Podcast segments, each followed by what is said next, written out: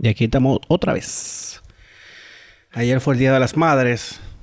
Eh, vi mucha gente subiendo fotos con su mamá y con su abuelita. Al parecer el virus se fue ya. La semana pasada el Senado le aprobó en automático el, el estado de emergencia al gobierno. El, la Cámara de Diputados le, le aprobó nada más 12 días.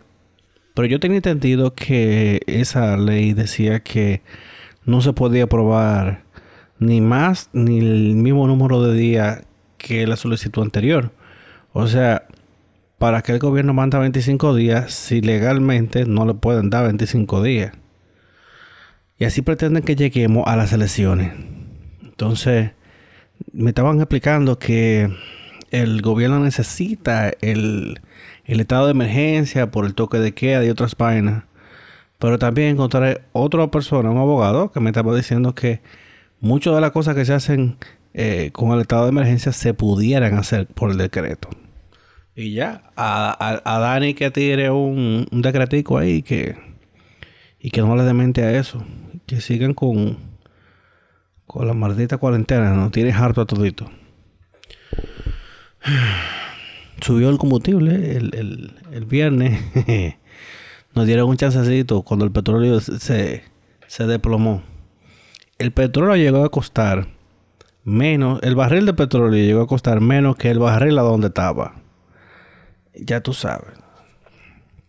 Pero sí, el, lo que me compete a mí, el, el, el, diésel está como en 125, 126 pesos el galón. Que todavía está cómodo. Yo me acuerdo que hace como tres años llegó a ponerse como en 113. Pero esa ley de hidrocarburos hay que modificarla porque que no podemos estar regalándole nuestro dinero. O sea, más de la mitad del precio del combustible es impuesto. Eso es, un vaina inaudita. Todavía yo no encuentro quien me explique a mí por qué al... Porque yo te digo, el distribuidor, coño, el distribuidor compra un volumen grandísimo. El detallista, bueno, el detallista tiene la bomba, tiene que pagar los empleos, pero pagarle un, pagarle un monto por galón al que lo transporta, al transportista, al que maneja la, la patana, ¿qué nos quita que a esa gente se le pueda poner un sueldo fijo y ya? Ah, no, hay que meternos en la costilla a nosotros. Esas son cosas que deberían provocar el repudio nacional. Pero como la vaina aquí son como por temporada, como la me buscando los, motoristas en cargo, que cada tres meses se deploman las las las recaudaciones y se van a buscarlo. Pero sí, subieron los combustibles. Vi una entrevista el sábado del, del director de la policía, que antes se llamaba el, el jefe de la policía, pero ya esa mierda la cambiaron eh, diciendo que lo que vimos en Capotillo de unos videos de, de, de unos delincuentes tirando para el aire y eso. Que no, que ya ellos han sometido a 800 mil policías. Lo que, lo que me, me, causa interés es que él dice, hemos separado de las filas a qué sé yo cuánto policía. Pero si lo agarraron delinquiendo, no es separarlo, es someterlo. Ah, no, que mataron un carajito que no, no era de nada. No, lo separamos de la fila de la policía y ya. Ahora que hay que, hay que hacer algo un poquito más. Hagamos el bulto por lo menos. Pero sí, agarraron a una gente ahí. Dice él que fue que agarraron un pana con pila de hierba y que los tigres se quillaron por esa vaina. Pero ¿a quién le sorprendería que a esta altura de juego se descubra, wow, que lo mismo gente que persiguen la droga cobran peaje.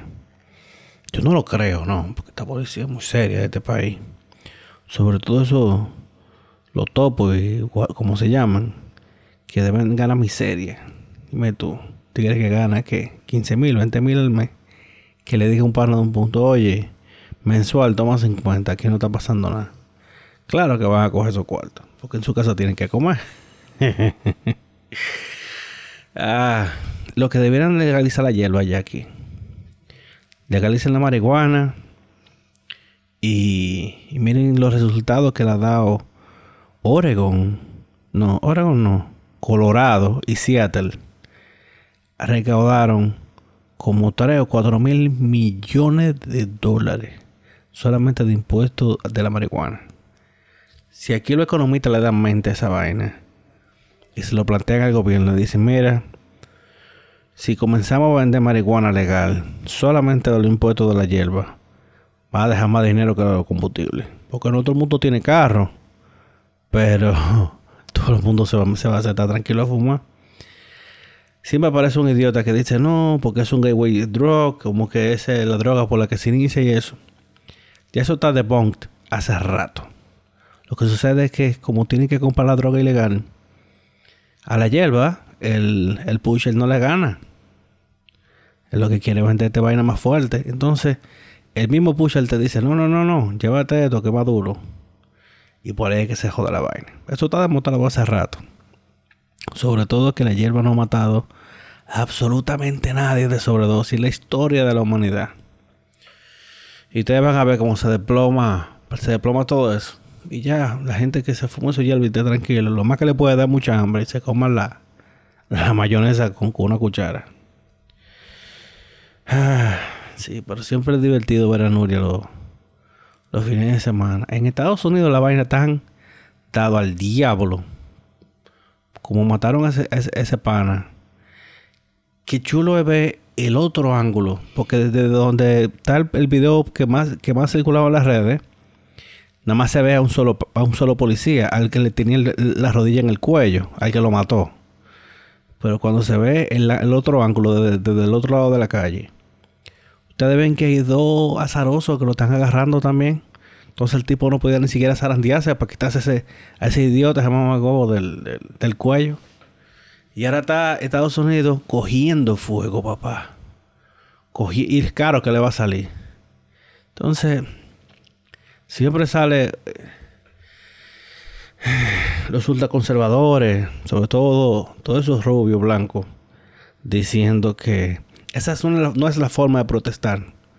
Y yo, pero, pedazo de, de animal, yuca con ropa tú pretendes que el sistema por el cual ellos están protestando le valide su protesta. Lo que sea que ellos hagan, nunca va a ser positivo. Miren cómo mataron a, a Martin Luther King, fue que lo mataron. No, encontraron cómo salir de él. Está Minnesota cogiendo fuego, California, Florida, Nueva York, Chicago. Ahí vi que en Chicago le, levantaron los puentes para, que, para trancarlo, como en el centro de la ciudad, para que no se pudiera mover. Eh, está fuerte eso. Está muy fuerte. Y aquí la gente ya está loca que, que levanten el toque de queda porque ya al parecer la vida es lo que sea. Yo lo que quiero saber hasta cuándo que vamos a tener que usar las jodidas mascarillas para ir hasta el supermercado. Y cuándo vamos a poder dejar de lavar la compra cuando lleguemos. Al sitio que yo he visto que la gente me ha dicho que no vuelve al Bravo. No por los precios ni nada, sino por la fila que hay que hacer. Yo estaba oyendo una tía ahora el, día de la madre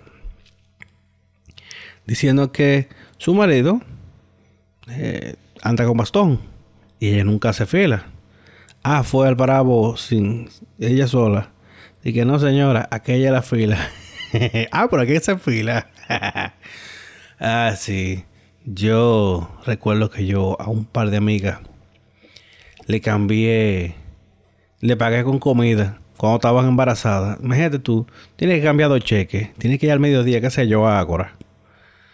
Tú llamas a fulana, mira, yo necesito hacer una diligencia. ¿Tú tienes algo que hacer mañana en la tarde? Ah, no, pues te salgo a buscar. No, no que lo hagan con cualquiera, pero eh, mis amigas saben quiénes son. nada más han sido cuatro. y nada, y tú le endosas el cheque a ella y ella entra con su barriga. Y lo bueno es que como en Ágora, los bancos están pared con pared, que están uno al lado del otro.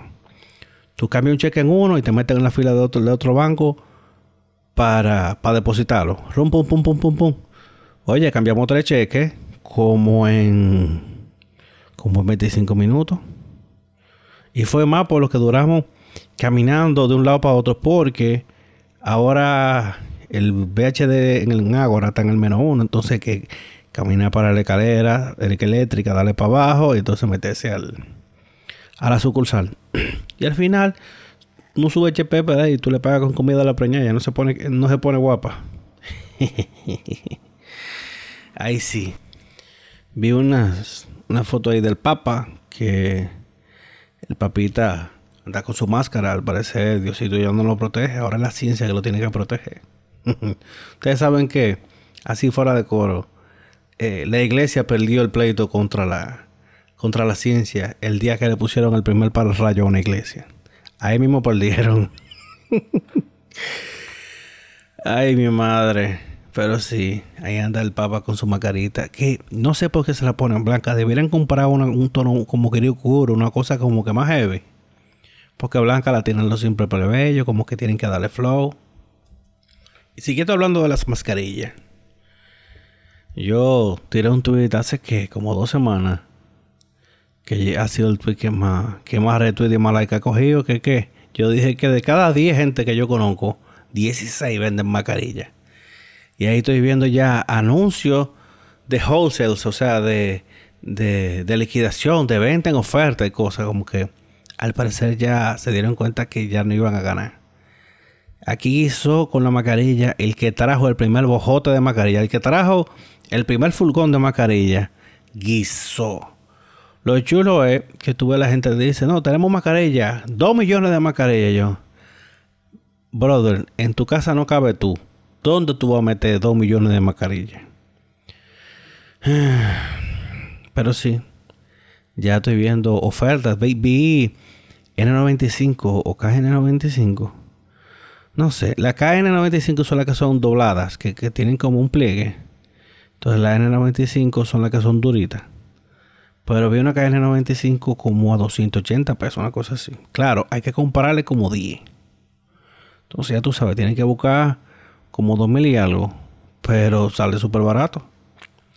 Yo lo que creo que la gente también tiene que aprender que eso es desechable. No es que tú vas a comprar una y la vas a usar para toda la vida. Y que, wow, por, por Thor y su martillo, o bueno, por, por Thunderbreak, por Stormbreaker, que dejen de usar la mascarilla en su carro. Si tú tienes tu, tu carro, si tú estás manejando, tú tienes los vidrios arriba, pues tienes el área, todo lo que da con este calor que está, está guardiable. Yo me acuerdo que cuando yo comencé este podcast, yo estaba diciendo, aprovechen el fresco que va a durar poco. El fresco se fue ya. En este país nos dan como, ¿qué? Como 25 pesos de fresco. aquí el, el, Santo Domingo, porque después dicen, no, que en Constanza, Jarabacoa. En Santo Domingo la temperatura promedio es como 29 grados centígrados.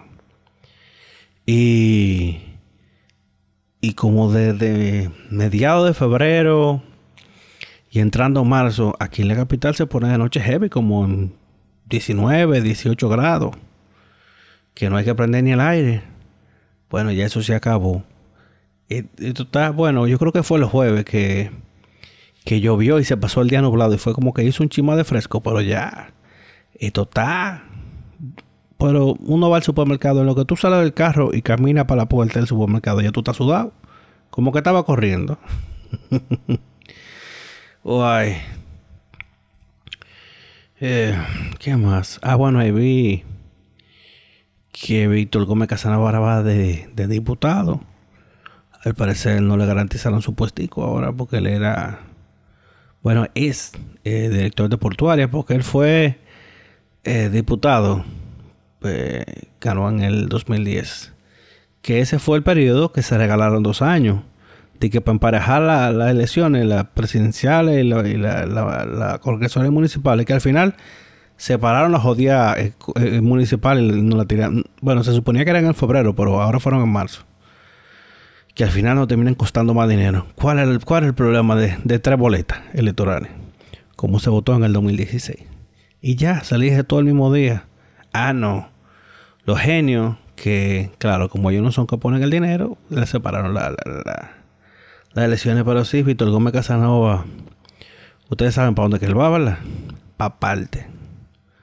¿Qué queda en el PRD? Es un cacarón. Leila Mejía también va como candidata a, diputada. No sé. No sé de dónde.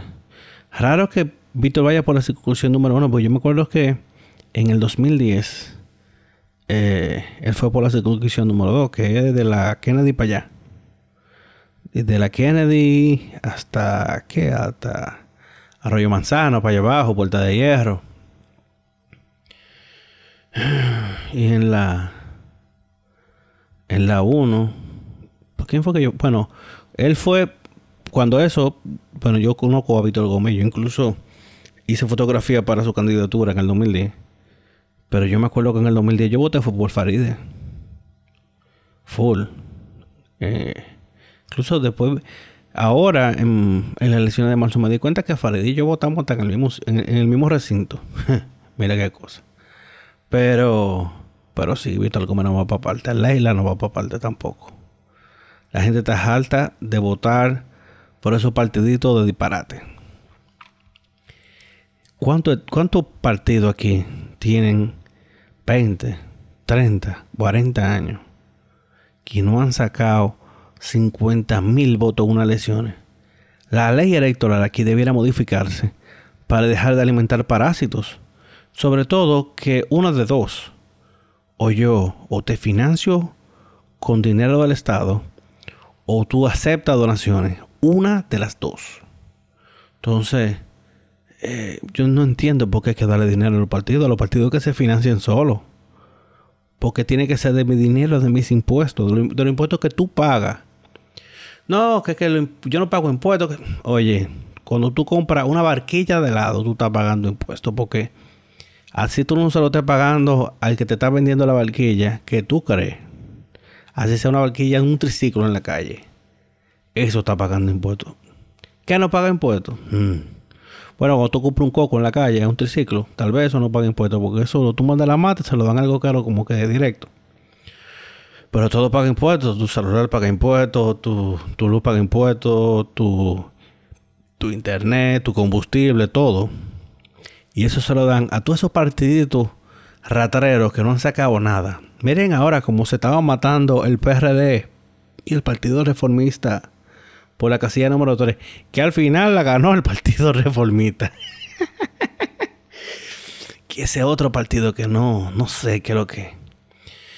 Yo espero que el PRM no, no acepte eh, alianza ni con el PRD. Yo no creo que el PRD va aliado con el PLD. Y lo dije en Twitter.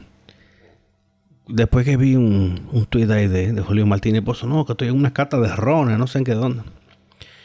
Oye, a a ti no te gusta el PRM, piensa que votando PRM y sacando al PLD del poder, vamos a poder ver Eury Cabral dando gritos una semana porque perdieron. Y a Martínez Pozo buscándole la vuelta para poner como que no perdieron de por tanto, qué sé yo qué. Mira ahora con las municipales. No, pero es que en número totales, juntas municipales, que sí o qué, estamos más parejos. Manito, mira, olvídate de las juntas municipales, búscame a los alcaldes. Que el PLD pasó de tener ciento y pico de alcaldes como a 50. Entonces, tiene menos de la mitad. El PRM barrió en, en, la, las municipales. Miren aquí en la capital. El distrito que dije no, que domingo, domingo, domingo. parte, ganó Carolina. Santo Domingo Este. Luis Alberto, whatever. Porque a veces no entiendo por qué los candidatos no, no plantean su nombre completo. Luis Alberto, ¿qué? Bueno, Manuel Jiménez, que así dijo su nombre completo, le partió su culo. Y nada. Pero sí, seguimos manteniendo a los hinchos, seguimos manteniendo a, a todos esos partiditos que se han ido aliados con alguien más de toda la vida. Yo no digo que no se apoye que surjan propuestas nuevas de partido. Lo que digo yo, ok, tú quieres tener tu partido, tú tienes 20 años, para sacar por lo menos en una elección, yendo sin alianza y sacándolo tú, tú solo. Oye, me saca aunque sea el 2%. No hay que pedirle mucho, el 2% de los votos. Ya. El 2% de los votos emitidos. Eso es lo que tú necesitas. Hay partiditos ahí que sacaron 8 mil votos, 6 mil votos, 3 mil votos, 11 mil votos. En un país de 11 millones de gente. Que sí, que hubo, que siempre hay abstención y que ahora, con todo el que estábamos calientes por eh, el lío de la elección de febrero, hubo una abstención grandísima, pero también la gente estaba pensando lo del virus, que todavía estaba como que eh, subiendo. Eh, y la gente no fue a votar. También que las elecciones municipales no llaman tanta gente. Por eso yo entiendo que también ah, eh, conviene como que juntarlas. Porque es tu, país presidencialista. O sea, aquí todo el presidente. Miren que hacen una cuneta en Tamayo y allá va el presidente a inaugurarla. Porque, no sé. Eso debiera inaugurarlo el ministro de la República. O si una cuneta, un acueducto, una vaina, el, de la CA, el de acueducto, whatever, el del INDRI, el que le toque. Pero no, aquí tiene que ir el presidente todos los días. Las visitas sorpresas que son, que no son sorpresa nada, que son agendadas. Pero el presidente lo que tiene que estar en el palacio trabajando. Que para eso es que los líderes delegan, creo yo. Pero no vamos a salir de eso. Palaguer acostumbró a esa vaina, Trujillo acostumbró a esa vaina, a lo dado también. Miren que el, presidente va de que en, su puesta visita sorpresa y promete pila de vaina. ¿Por qué hay que prometer? Tú sabes que a mí siempre me ha dado vergüenza la tarjeta Solidaridad. Está bien, hay mucha gente que necesita ayuda para salir del hoyo. Pero, ¿qué seguimiento se le da? No sabemos eh, qué tipo de gestión están haciendo esa persona para mejorar su calidad de vida y dejar de tener que necesitar la tarjeta solidaridad que ahí lo que se pone es chele pero eso es asistencialismo tercermundista a la gente lo que hay que dar es las herramientas las oportunidades para que ellos mismos tiren para adelante lo es muy bueno pero Óyeme, da vergüenza. Yo, cada vez que yo veo que dicen que el programa en la tarjeta Solidaridad aumentó su cobertura, dije, no. ¿Cómo puede ser que una gente tenga 10 años cobrando solidaridad? Bueno, 10 no, 8, porque eso lo puso Danilo. Fue Danilo que lo puso. Pero que debiera darle vergüenza al gobierno. O sea, esa gente no ha salido de la pobreza. Hay gente que nunca va a salir de la pobreza. Hay gente que el que tiene cerebro de tres pesos, tú le das cinco y dice que qué va a hacer con los otros dos. Eso yo lo entiendo. No todo el mundo da. Porque todo el mundo tiene un potencial. Eh, y como que la mente no le da para eso. Y no tienen visión, no tienen aspiraciones ni nada. Y sobre todo que les gusta lo dado. Pero ¿y el resto? ¿Dónde está el resto? Mira ahora, para el Día de la Madre, Rafael Paz, el candidato eh, por el PLD a senador del distrito, se va y usa una niña de 14, de 15 años, eh, que acaba de dar a luz trillizo, y lo usa como campaña, que no, que tú y tu esposo, ¿qué esposo del diablo? Por ahí está volviendo uno loco. ¿Qué hace una niña pariendo? Y para colmo trillizo. O sea, si un niño condena a la pobreza a una mujer pobre. A una mujer que... A esa niña.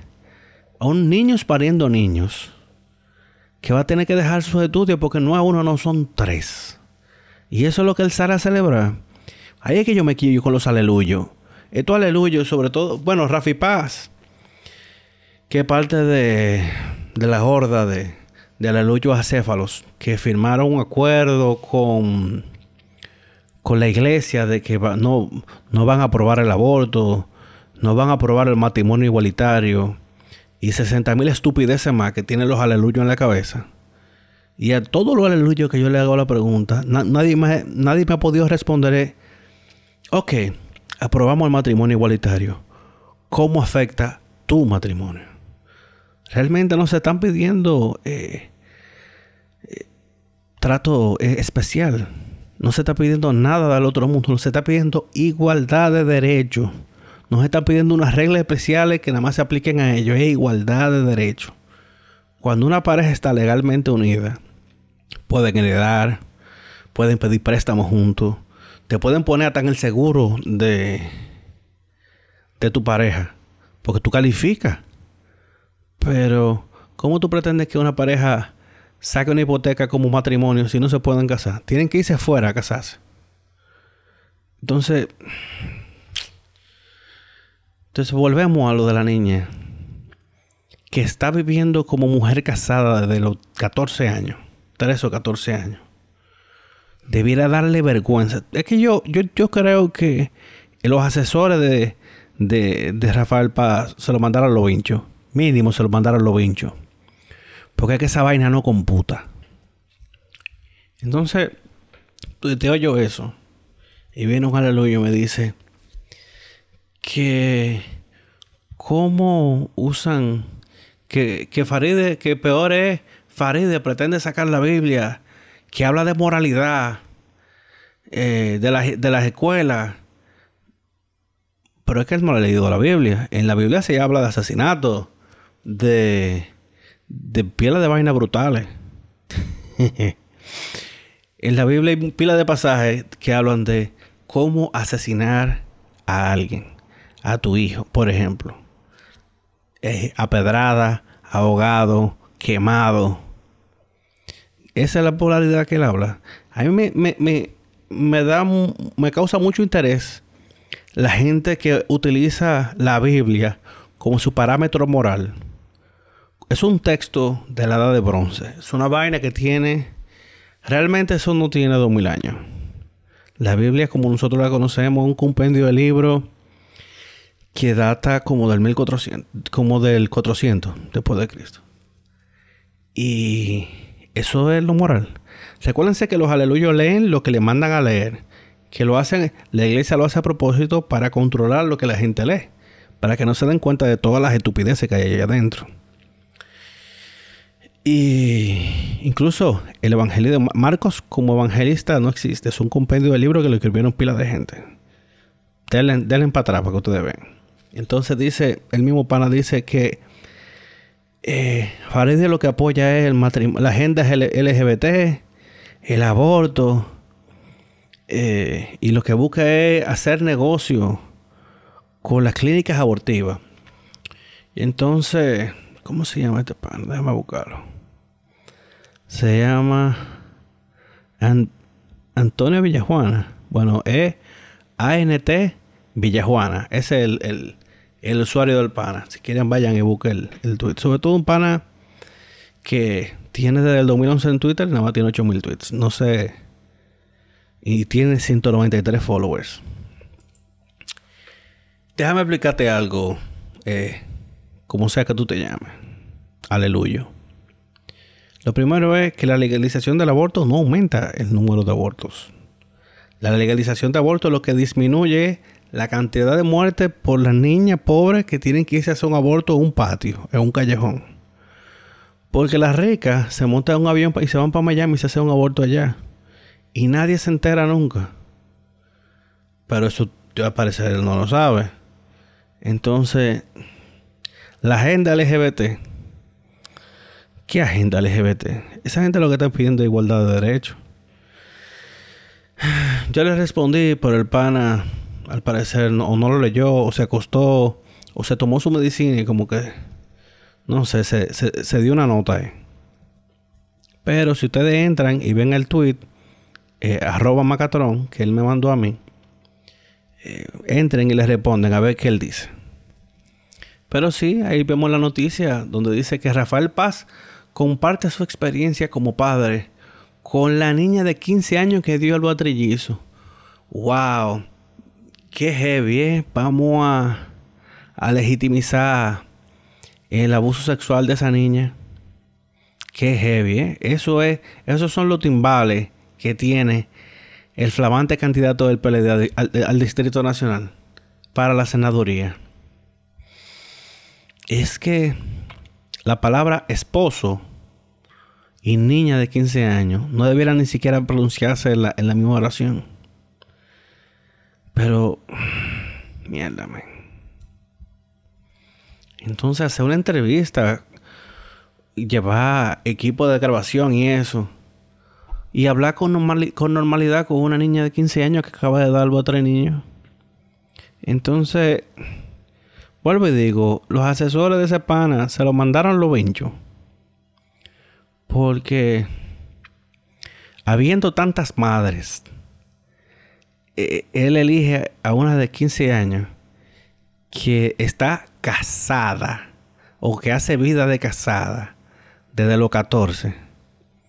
Entonces, aparte de que está que, vive abusada desde que tiene pareja, ahora también la usaron como relaciones públicas.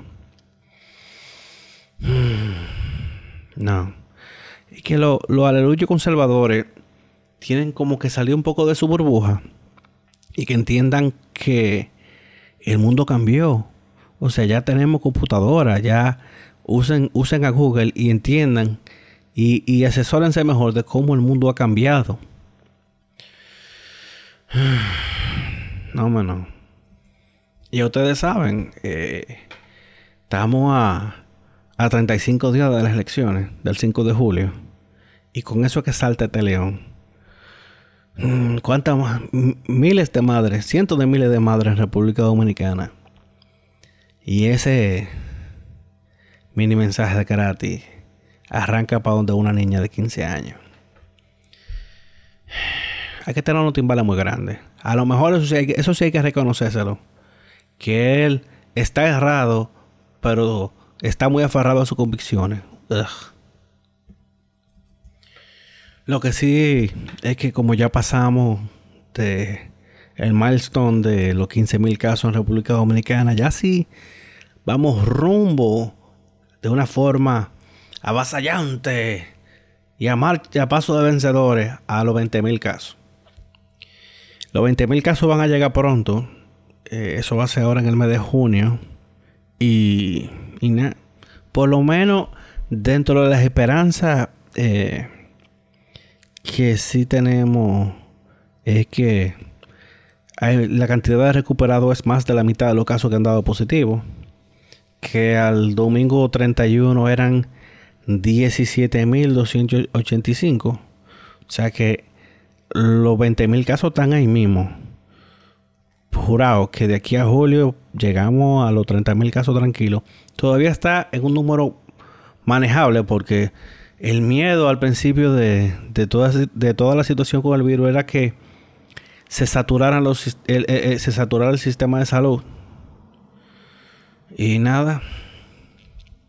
Vamos, entre comillas, vamos bien. Pero ya la gente está loca en la calle. Ya los tapones volvieron. Ya la gente. Bueno, la gente sigue andando con su mascarilla en la barbilla. Porque al parecer le da mucho calor en la cara. Sí, da un calor del diablo. Eso es un horno, un horno de cara porque uno respirando. Tengo que conseguir un par de mascaritas de, de la N95 que tiene la válvula. Para ver si así se me cocina menos la cara. Pero óyeme. No, sigue dando más risa también que los motoristas andan sin caco pero con la máscara. Entonces dime, decidete, manito. ¿Te quiere morir o no te quiere morir? Le tienen miedo al virus, pero a un accidente eh, de tráfico no. Que quedan bien feos y desbaratados. Cuando esa cabeza rebota del asfalto, no hay mucho que buscar. Pero sí, ese es el tipo de, de lógica dominicana. No me pongo el casco porque me da calor, pero me pongo la mascarilla para que la poli no me pare. Y dentro de, de lo que sí fue mi fin de semana, fue del lanzamiento de SpaceX, que eh, la semana pasada fue cancelada por asunto de, del clima, pero que sí, el sábado se lanzó con, con éxito desde, desde Florida. Entonces, este es el primer viaje privado eh, con un cohete de fabricación privada eh, que, envía el, que, el espacio a astronautas estadounidenses desde Estados Unidos. Y y los heavy también ve cómo aterriza el, la, primera etapa del, cohete. Que esta vez aterrizó en el drone ship, en el barco, en la barcaza. Yo me acuerdo de oír, como en el 2011 o 2012, a Elon Musk hablando de cómo él pretendía que los cohetes aterrizaran solitos. Y yo dije, no, este tigre lo que está loco. Pero me acuerdo, yo no, fue el año pasado, en el 2019, o fue a finales del 2018, que, que lanzaron el Falcon Heavy, que fue donde lanzaron el, el carro, el Tesla. Que aterrizaron al unísono en, las dos plataformas, uno al lado de otro. Claro, la, el, cohete del centro no logró aterrizar en la barcaza, pero recuérdense que una barcaza se está moviendo en el mar y los otros estaban aterrizando en la tierra. Pero sí, ahora incluso hay videos de, un helicóptero de, del cohete aterrizando. Oye, esa vaina es demasiado heavy. Tenían desde el 2011, cuando se canceló ya por fin el, el programa de, de, los transportadores y los, los, los gringos estaban usando a los rusos, que me da mucha risa porque en política los rusos se estaban matando, pero en la población espacial no. Lo que sí los rusos le cobraban caro al le cobraban caro a, los gringos. Son, eran como 8 millones por persona le estaban cobrando. Pero ya por lo menos van a tener backup. El, el, Crew Dragon es eh, una versión modificada de la misma cápsula que ya está usando eh, SpaceX para mandar los suministros a, a la Estación Espacial Internacional. Wow, tuvo un lapsus ahí. Y realmente lo que se puso fue el eh, soporte de vida. Eh, se le puso asiento. Y, y chulo ve esa cabina que nada más tiene tres pantallas touchscreen. Que cuando tú comparas lo que, lo que tiene la gente de, de las misiones de Apolo, que recuérdense que para ese tiempo eran computadoras súper rudimentarias, que el software eh, el código del software estaba, la memoria, la memoria estaba físicamente escrita. O sea, no era un 0 y un 1 que estaba en, en un chip, sino era una malla de alambre, vertical y horizontal. Entonces, dependiendo de dónde se conectara, entonces ahí tú tenías si era 0 o 1. Así era que se usaba la memoria cuando eso. Y por lo menos desde la cuenta de SpaceX, 4 eh, millones de personas vieron el, el despegue del, del cohete, del Falcon. Y, y aterrizó heavy. O sea, esa vaina yo todavía no la supero. ah. Y después del lanzamiento, entonces, eh, Bobby Dog eh, tuvieron que aguantarse 20 horas en la cápsula en lo que hicieron el rendezvous con con la Estación Espacial Internacional, que el, el Crew Falcon hace el docking, que es el procedimiento en el que se acopla con la Estación Espacial Internacional de manera automática. O sea, tiene cámaras eh, que lo guían para centrar el, la, la, compuerta. Óyeme, automático, bebé. Claro, tienen un manual override por si acaso la vaina se frisa. Yo no me imagino, yo no me imagino que le dé un pantallazo azul a esa vaina, eso volando. El dato curioso, el baño de la cápsula está en el techo. Eh, está en la parte de arriba. No sé por qué. Bueno, a lo mejor es porque hay que sentar gente abajo. Son como seis asientos creo que tiene. Que se puede reconfigurar dependiendo de la misión. Eh, pero sí, está en el techo. Ellos durmieron ocho horas ahí adentro. Si me mandan a mí, no duermo absolutamente nada. Yo tuviera los ojos de patillado. Y te imaginas, nada más mirando por la ventana. Entonces, eh, los astronautas eh, Bob Becken y, y, Doug Hurley van a durar un unas semanas o meses ahí arriba en la Estación Espacial Internacional. Espacial Internacional. La cuenta de la, de la, de la Estación Espacial Internacional es ISS underscore o guion bajo research. Y esa es la cuenta oficial. Entonces, cuando terminen su misión, van a volver en la misma cápsula en la, en misma cápsula en la que subieron para entonces probar el método de entrada. Otro dato curioso de las cápsulas es que no están balanceadas, eh, no están hechas para que se balanceen parejo eh, de forma plana en, el, fundillo de la, cápsula, sino que está para, se hace un poco como inclinado para que el peso automáticamente le dé el ángulo de entrada a la atmósfera. Entonces ya el, el, mismo procedimiento de siempre. Se disparan unos paracaídas que van más o menos aflojando la el descenso y ya después de un de una altura X entonces se abren completo los tres paracaídas que pudiera aterrizar solamente con uno pero usa tres cae en el mar y entonces ahí lo salen a buscar en el barquito que el mismo barquito donde aterriza la el, la, etapa del misil, el stage. Ah, casi se cancela. Mira, yo, yo estaba viéndolo en el, en, el live. Que ahí vi una cámara que ya tenía gotica de agua. Y yo, bueno. El, el de pega se canceló dos días antes por eso mismo. Porque estaba, el clima complicado. Oh, sí. Ve ese cohete como se mete en 4000 kilómetros por hora en nada. En nada. Porque el cohete despega y entonces, como a los 25 segundos es que el cohete se vuelve supersónico, que cruza los, 1000 kilómetros por hora. Y entonces, después que ya está bien alto, se ve que paren en todos los motores ese candelazo. con todo. Y entonces, ya después que llega a una altura X, se, se suelta la, la, etapa inferior, la primera etapa, que es la que aterriza sola. Y entonces sigue con el segundo motor y con ese que llegan a... Se desacopla ese, entonces después llega, llega solo a, a la Estación Espacial Internacional. La segunda etapa no vuelve a tierra. Y eso, eso es como que cuento para otro, para otro podcast, pero hay un viaje de basura en el espacio. O sea, eh, piensa en todos los satélites que llegaron, que cumplieron su vida útil y se murieron o lo que se dañaron.